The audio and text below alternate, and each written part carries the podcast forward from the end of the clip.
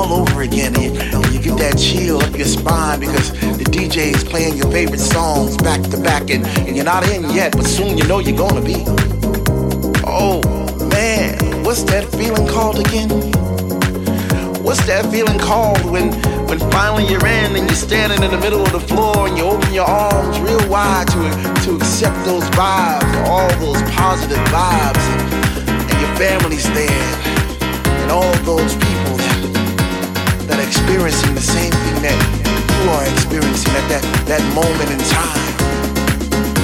What's that called again? What's that called when, when one minute you're on one side in the room and the next minute you're on the other and you're not quite sure how you got there, but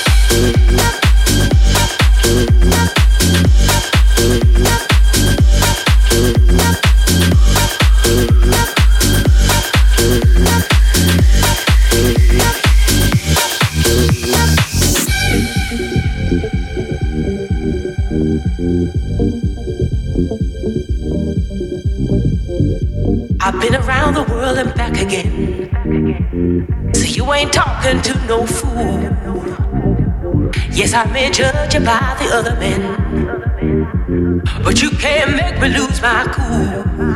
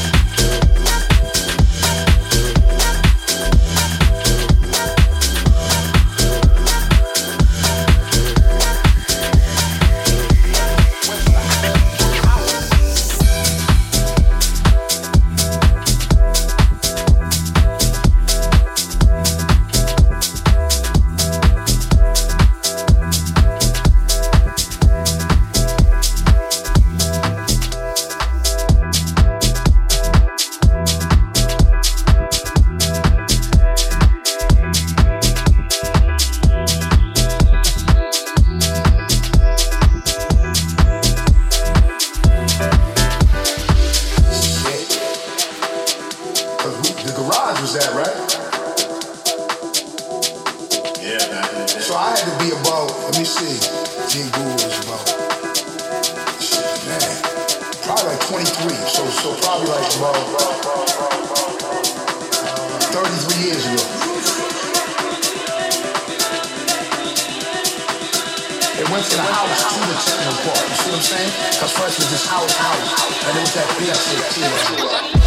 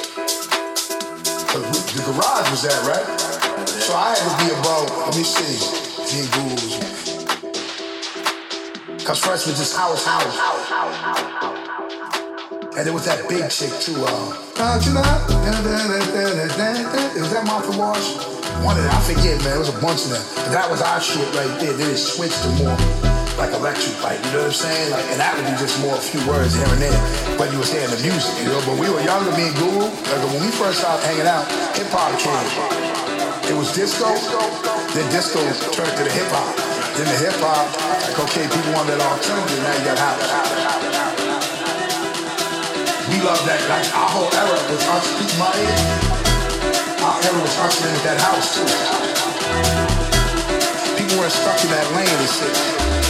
You might be in love with, with certain things.